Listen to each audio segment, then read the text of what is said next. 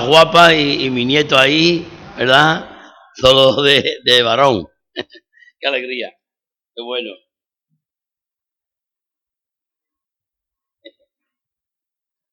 Bueno, hermanos, vamos a, a tener una meditación en esta mañana y reflexionando sobre el mes de noviembre, nos encontramos que la gente dan culto a los muertos. Y para ello recuerdan con tristeza, con añoranza, con pena, con desesperación en algunos casos, ante la tumba del ser querido, hay personas que se derrumban de tal manera que no saben qué hacer, porque para ellos la vida del ser querido terminó en la tumba. Sin embargo, la Biblia nos habla de que Dios es un Dios de vivo y para vivos. Y que la muerte no es ni más ni menos que una consecuencia de nuestro ciclo vital aquí en la tierra, de nuestra existencia aquí en la tierra y por lo tanto, como tal, tenemos que admitir de que la muerte vendrá un día si el Señor no llega antes, la muerte nos llegará un día y estaremos en la presencia de Dios los que hemos reconocido a Cristo como nuestro Señor y Salvador y los que no, pues el Señor los enviará a un lugar de poca dicha, de mucho sufrimiento, de mucho tormento y donde la palabra de Dios nos dice que será el llanto, el lloro y el crujir de dientes. Pues bien, haciendo esta pequeña reflexión y pensando un poco en no hablar de los muertos, porque los muertos muertos están y ahí están en, eh, en el lugar de la espera a la resurrección final, a la segunda muerte que habla la Biblia, me gustaría hablar para vivos y de vivos. Y me gustaría reflexionar con vosotros unas ideas sobre la situación en la que nos estamos moviendo hoy y qué podemos hacer nosotros para poder cambiar el curso de la historia del hombre. La iglesia es el cuerpo de Dios, es el cuerpo de Cristo en la tierra. Y la iglesia ha sido puesta en la iglesia, en, el mundo, para tener una finalidad concreta. La primera y principal es la predicación del Evangelio. Hemos sido llamados a predicar el Evangelio a toda criatura. Y el que creyere, dice la Biblia, y fuere bautizado, sería salvo. La iglesia ha sido puesta en la tierra también como lugar de descanso, de terapia, de relajación, de compañerismo, de amistad, para que los hermanos pudiéramos vivir juntos en armonía como una familia. Y por lo tanto, en la iglesia podríamos decir que podemos vivir los momentos maravillosos de los que nos habla las escrituras en todos los evangelios y también en algunas cartas apostólicas. La Biblia menciona que la iglesia es el lugar donde la presencia de Dios se manifiesta y donde el Espíritu Santo es derramado sobre el pueblo de Dios para bendición de cada uno de sus miembros. Sin embargo, hermano, muchas veces nosotros olvidamos que la iglesia es un lugar maravilloso y hablamos a veces de la iglesia como de un ente fuera de nosotros, como si nosotros no fuéramos la iglesia. Y decimos, porque en la iglesia, porque en la iglesia, haciendo como una desligación de lo que somos nosotros y de lo que es la iglesia. Porque en algunos momentos nos parece que la iglesia a lo mejor no está actuando según mi concepto de la manera que debe de actuar y por lo tanto yo doy un paso atrás y digo de aquí para allá es la iglesia y de aquí para acá soy yo. Sin embargo, la Biblia nos dice que todos nosotros, chicos y grandes, inteligente y menos inteligente, todos nosotros pertenecemos al cuerpo de Cristo porque hemos sido limpiados por la sangre de Jesucristo. Y por lo tanto, hermanos, podemos decir que la iglesia es el lugar donde los vivos aman a los vivos, donde los vivos perdonan a los vivos, donde los vivos actúan hacia los vivos, donde los que tenemos vida podemos compartir vida con otros que están junto a nosotros y podemos de esta manera manifestar la gloria de Dios en cada uno de nuestros corazones. Muchas veces nosotros como iglesia podemos pensar, podemos pensar, ¿por qué la situación en la que estamos viviendo no es todo lo agradable, no es todo lo placentera, no es todo lo bonita que en algunos momentos la palabra de Dios enseña. ¿Por qué no hay en mi vida la felicidad que el Señor pregona? ¿Por qué en mi vida hay tristeza cuando en su lugar debe de haber gozo? ¿Por qué hay en mi vida desamor cuando la Biblia me dice que tengo que estar lleno de amor? ¿Por qué hay en mis ojos lágrimas cuando la palabra de Dios dice que nos riamos, que estemos contentos, que nos gocemos? Que haya en nosotros felicidad y alegría. ¿Por qué? Pues os voy a decir algo, hermano, que ya creo que lo sabéis todo, pero no por saberlo no es malo repetirlo. Y es que la iglesia está rodeada por un mundo lleno de maldad, por un mundo lleno de pecado. Estamos rodeados de fango, y es difícil caminar en medio del fango y no mancharte. Es difícil que nosotros estemos viviendo en un mundo donde hay tanta mentira, tanto odio, tanta maldad, tanto pecado. Y es difícil a veces no ser salpicado por esa situación en la que el mundo se encuentra. Y debemos, por tanto,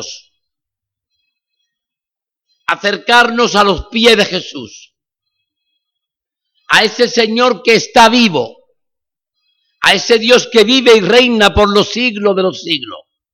Y nos tenemos que acercar a Él y decirle, Señor, aquí vengo delante de tu presencia porque quiero que me muestre tu voluntad para mi vida, porque quiero que tú manifieste tu gloria en mí, porque yo quiero que tú hagas de mí una mujer o un hombre consagrado a ti, entregado a ti, que esté por encima de las dificultades y de los problemas que la vida nos plantea, y quiero ser un servidor tuyo para hacer tu voluntad en medio de los tiempos y sobre todo en medio de estos tiempos tan difíciles que nos ha tocado vivir.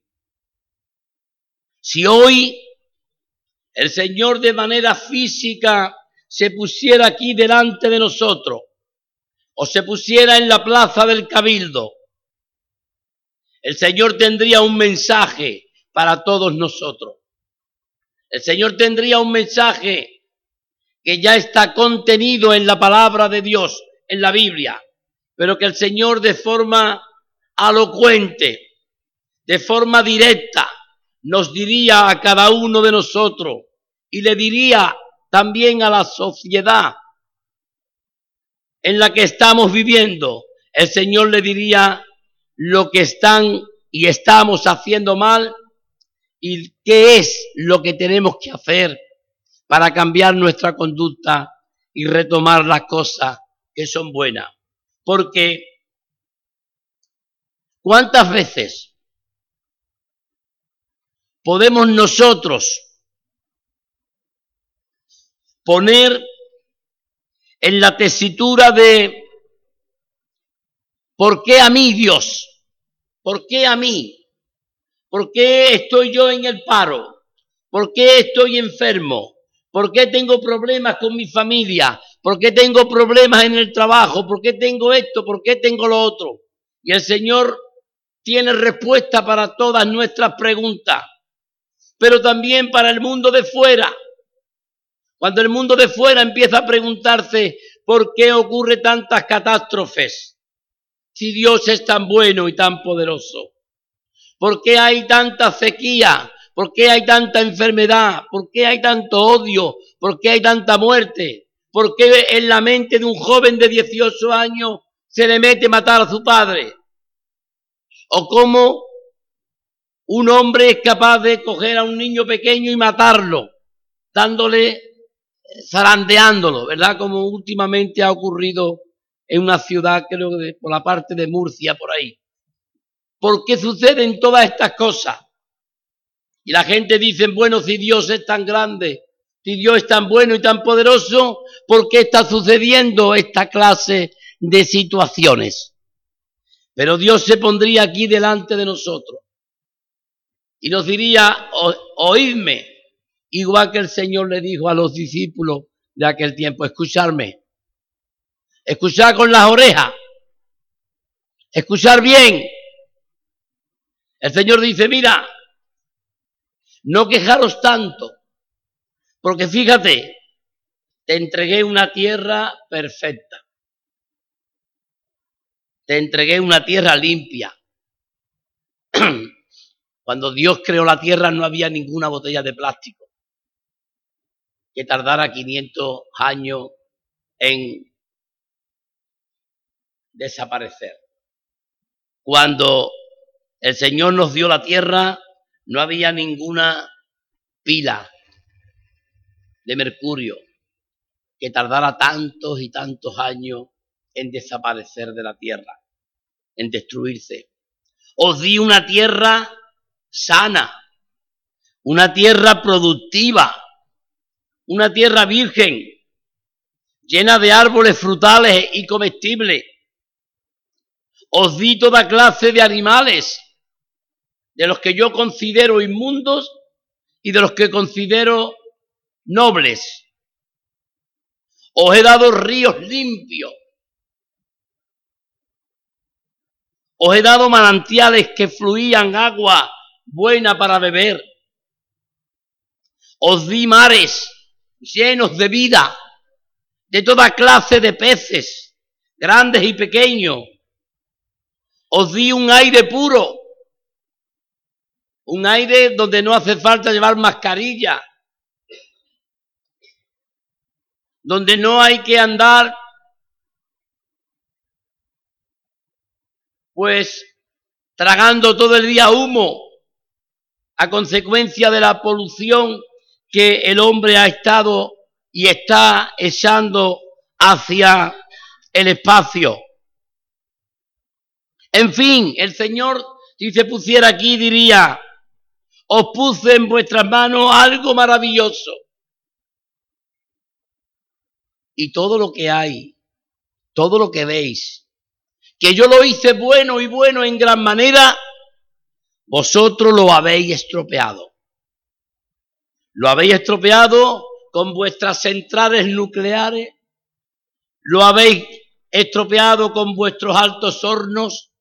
Lo habéis estropeado con la cantidad y el consumismo masivo de plástico y de toda clase de artilugio que lo que está haciendo es contaminando el planeta. Vosotros, diría el Señor, sois los culpables. Vosotros sois los culpables de tanta contaminación y de tanta suciedad y de tanta maldad y de tanto pecado como hay en el mundo. Vosotros sois. Nos lo diría a nosotros y también a los que están fuera. El Señor nos diría, vosotros habéis arrancado miles y miles de árboles que yo creé para que en la tierra hubiese un equilibrio. Yo os di árboles para que produjera oxígeno, para que vosotros tuvierais oxígeno suficiente para respirar y respirar todos los días de vuestra vida de una manera sana. ¿Y qué habéis hecho? Cortarlo para hacer papel, para vuestra comodidad. Habéis secado los ríos, cambiando el curso de ellos. Habéis contaminado los mares. Habéis matado poco a poco todas las especies que pueblan los cielos, la tierra y el mar. Habéis enviado gases tóxicos a la atmósfera. Habéis cambiado el ciclo de las estaciones que yo creé. Porque hermano, más sabio que Dios no hay nadie. Y no es bueno ni para nosotros ni para la tierra que el otoño deje de existir, que la primavera deje de existir y que estemos viviendo en una polarización de verano e invierno. Hace tres días nos estábamos bañando todavía en la playa. Ahora ya estamos cogiendo los saquetones y los abrigos porque ya hace frío. No hay ese tiempo intermedio en el que nuestro cuerpo y donde la tierra se vaya acostumbrando a un nuevo ciclo de habitabilidad. El Señor seguiría diciendo, mira, os di un cuerpo perfecto. Cada órgano estaba puesto en su sitio. Y además os di un cuerpo que no iba a enfermar. El cuerpo que Dios le dio a Adán y a Eva era un cuerpo perfecto. No tenía motivo para morir. El cuerpo que Dios ha creado no tiene motivo para morir. El cuerpo nuestro muere a consecuencia del pecado. Dice la Biblia que como entró el pecado en la tierra por un hombre, y asimismo entró la muerte. La enfermedad es fruto del pecado. El hombre no nace con la enfermedad. Nuestro cuerpo es un cuerpo perfecto.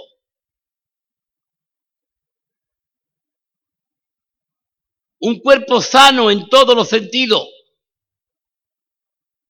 Enfermamos porque los hombres estamos convirtiendo este mundo en un estercolero.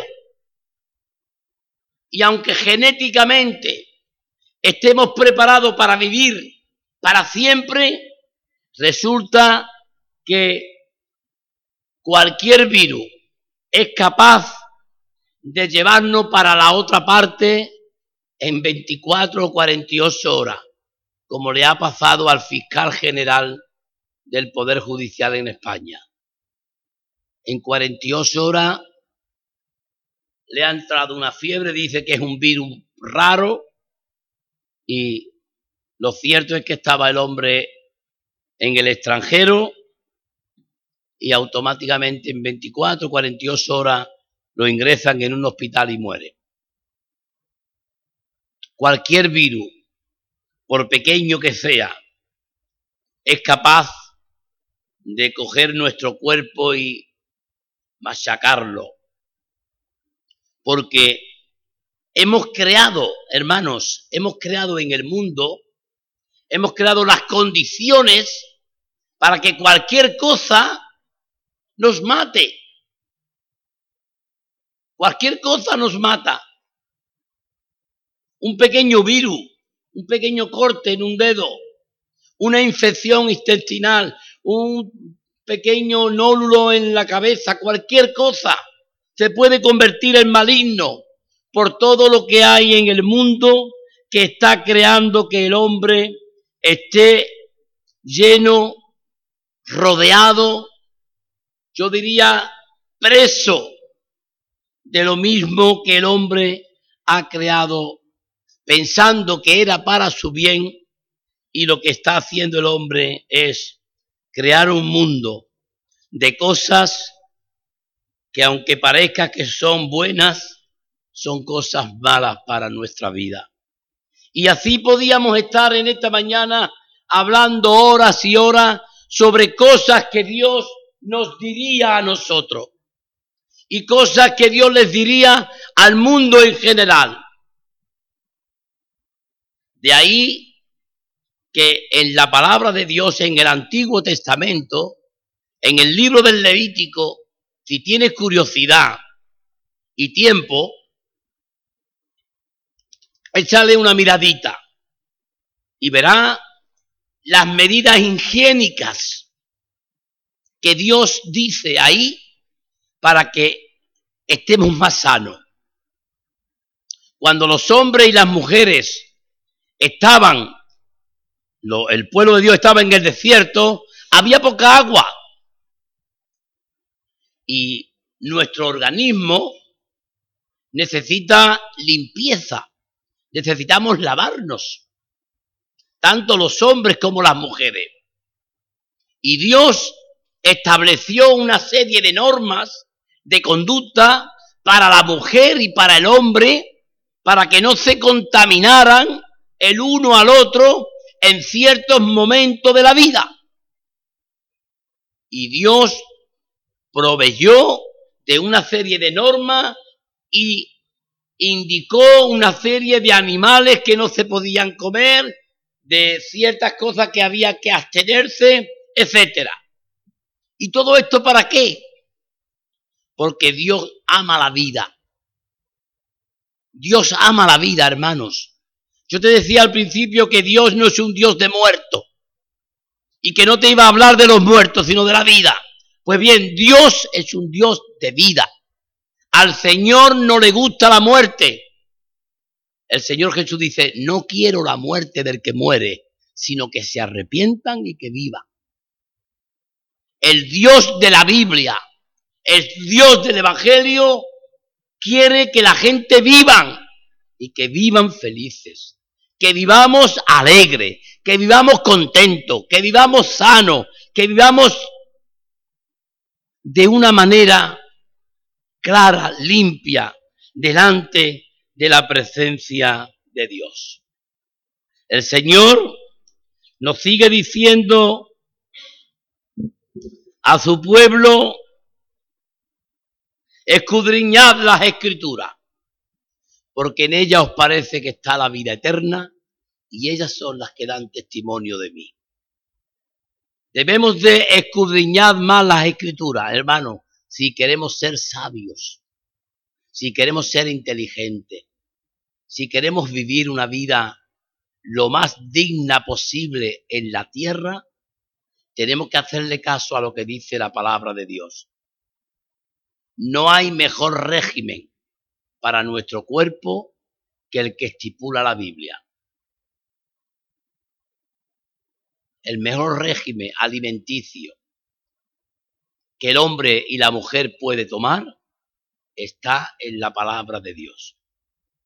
Escudriñemos las escrituras, hermanos, y busquemos cómo el Señor está estableciendo en su palabra una serie de normas de conducta que nos llevan a nosotros a vivir más sano, más puro y más limpio en todos los conceptos.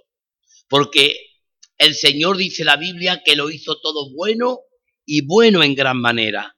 No hay nada malo en la creación divina. Nada. Dice la gente, bueno, si Dios lo creó todo bueno, ¿por qué hay tantas cosas malas en el mundo?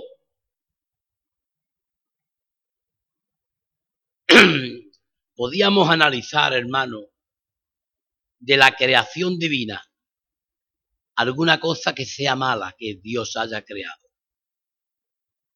La noche, que nos puede parecer a lo mejor eh, no muy bonita, ¿verdad? La noche es una, es una estación del día, es una parte del día en la que el cuerpo se cansa, ¿verdad? Y nos pide dormir. Y dormido parece que no hacemos nada, ¿verdad? Parece que, que hay gente que piensa que dormir es perder el tiempo, ¿verdad? Pero tú sabes que el sueño, dormir, te da vida. El que no duerme pierde vida. Dormir hace que las células de tu cerebro se rejuvenezcan. Tú sabes que dormir ayuda a que todas tus ideas, tus pensamientos y todas las cosas que hiciste durante el día se empiecen a ensamblar una con otra y se pone en orden el disco duro que tenemos en la cabeza. ¿Tú sabes que la noche es para eso? ¿Tú sabes que la noche es para que te levantes con nuevas fuerzas renovadas? La noche no es una pérdida de tiempo. La noche es maravillosa porque dice la palabra de Dios que el Señor trabajó seis días y al séptimo descansó. La noche es el descanso para que nuestro cuerpo se recupere. Y así como así podíamos hablar de tantas y tantas cosas como la palabra de Dios nos enseña sobre cómo hemos de vivir una vida plena, una vida llena de gozo, de alegría, de satisfacción, de poder en la presencia de Dios. Por tanto, si tuviéramos que hacer, hermanos, en esta mañana una comparativa entre lo que Dios ha hecho y lo que ha hecho el hombre, podemos encontrar que el hombre pierde por goleada. Dios todo lo que ha hecho lo hizo bueno. Bueno, cuanto más estudiemos la Biblia, cuanto más analicemos la naturaleza, cuanto más analicemos toda la creación, más cuenta nos vamos a dar de la maravillosa creación que Dios ha hecho.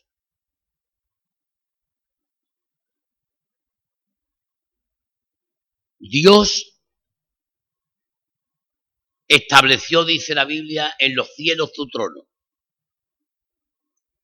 Pero en la tierra Dios se esmeró en su creación porque el ser que iba a habitar la tierra es el ser que más ama a Dios por encima de todas las cosas. No hay nadie, no hay nada creado ni en los cielos ni en la tierra que Dios ame más que a ti. Dios no ama a los ángeles más que a ti. Dios nos ama a los arcángeles más que a ti. Dios no ama a nadie ni a nada más que a ti. ¿Y sabe lo que dice Dios? De tal manera te he amado que he entregado a mi Hijo unigénito para que todo aquel que en él cree no se pierda, sino que tenga vida eterna. De tal manera te he amado. O como dice la versión de los 60, que es la que nos gusta a nosotros, ¿verdad? De tal manera amó Dios al mundo que ha dado a su Hijo unigénito. Dios te ama de una manera incomparable, de una manera inmensurable, de una manera incontable, de tal manera. Dios es un Dios de vivo y que quiere que los vivos vivamos bien.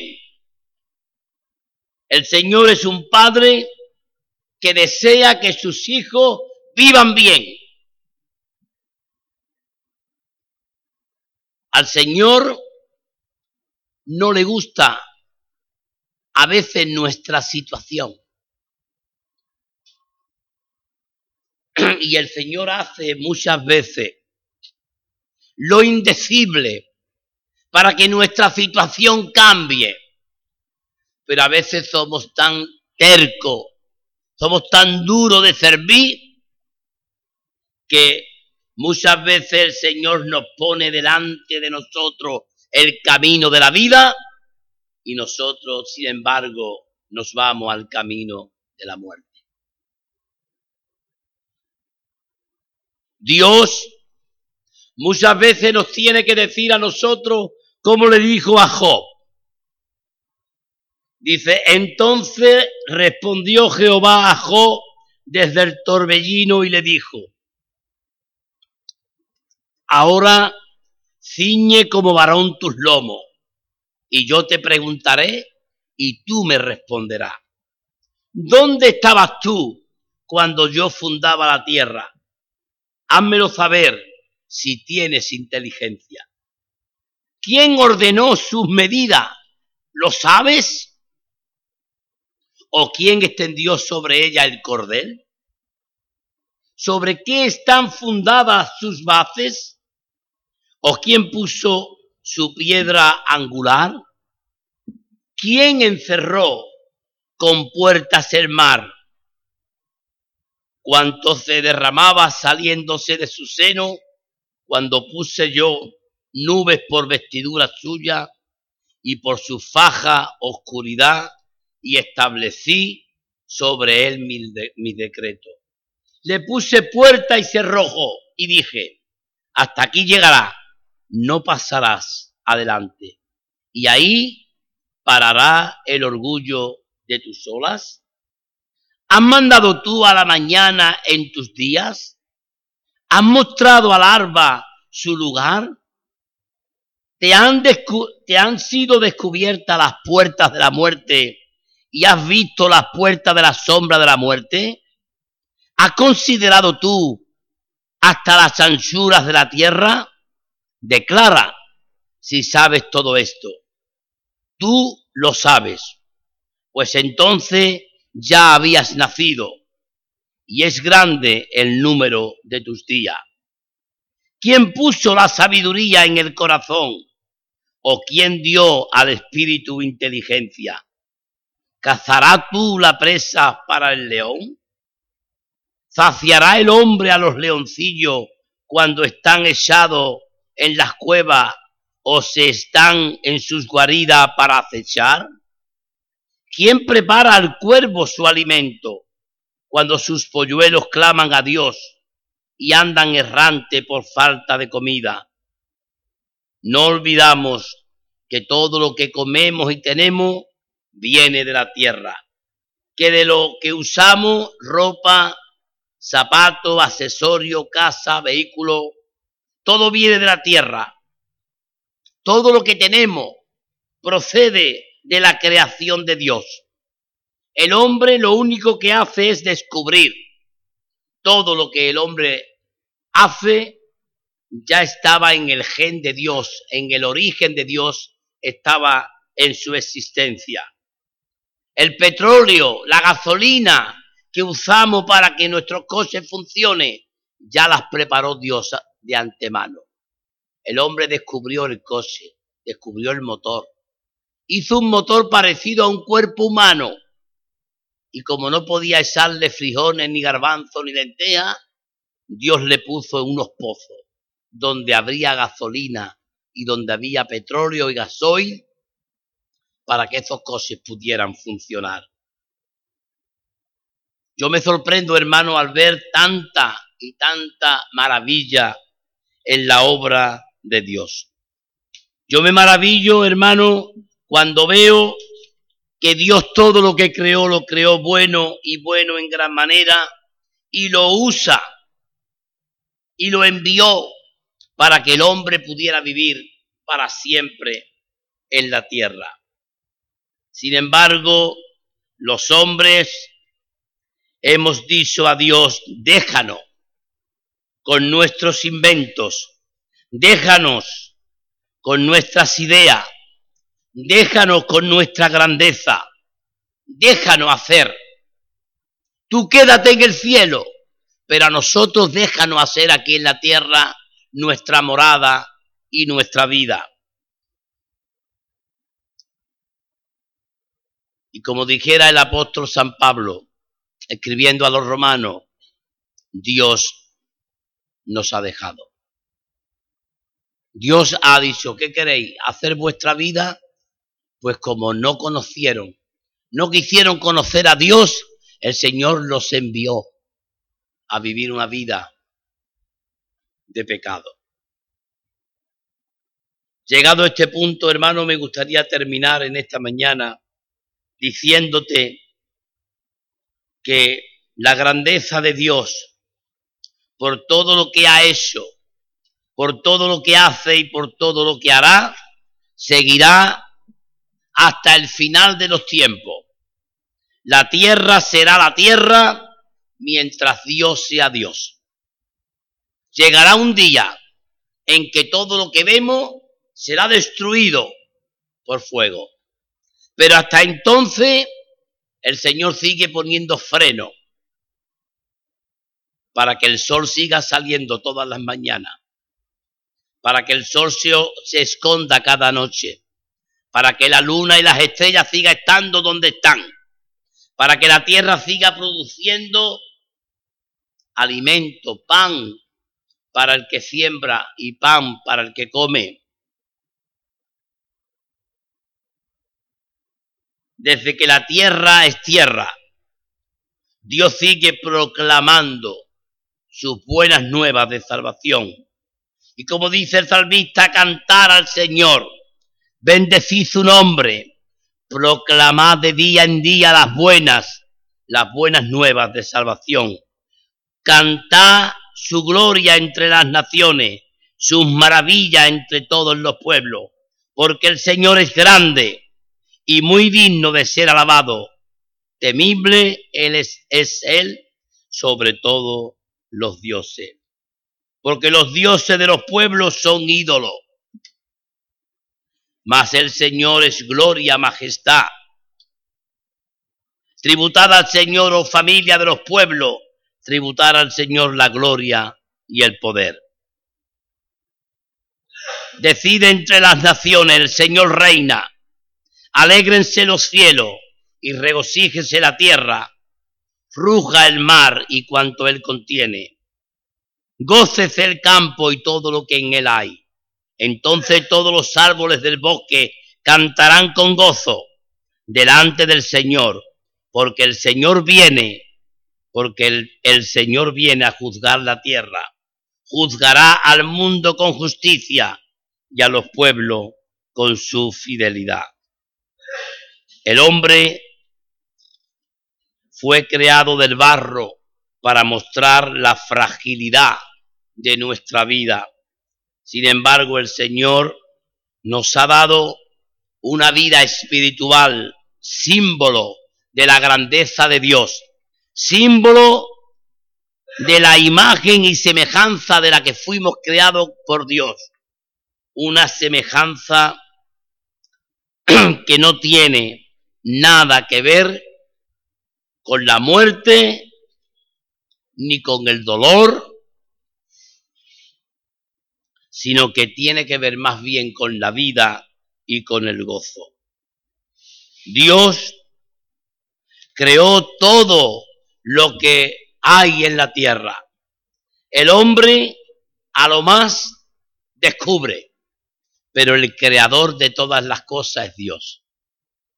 Pongámonos, por tanto, hermanos, a los pies del Señor y pidámosles a ese Dios tan grande y tan poderoso que ilumine nuestras vidas, que cambie nuestra forma de entender nuestra existencia en la tierra y que podamos hacer siempre, en cada momento, su santa y divina voluntad. El Señor vive y reina por los siglos de los siglos y Él quiere también que su pueblo sea un pueblo de vivos que reine también con Él por toda una eternidad. No solamente aquí en la tierra, en la iglesia, somos reinantes con Cristo, sino que también el Señor ha preparado un lugar, una ciudad celestial, una ciudad eterna, donde viviremos con Él para siempre en la presencia de nuestro Señor y Salvador. A ese Dios sea siempre la gloria y la honra en el pueblo de Dios por todos los siglos. Amén.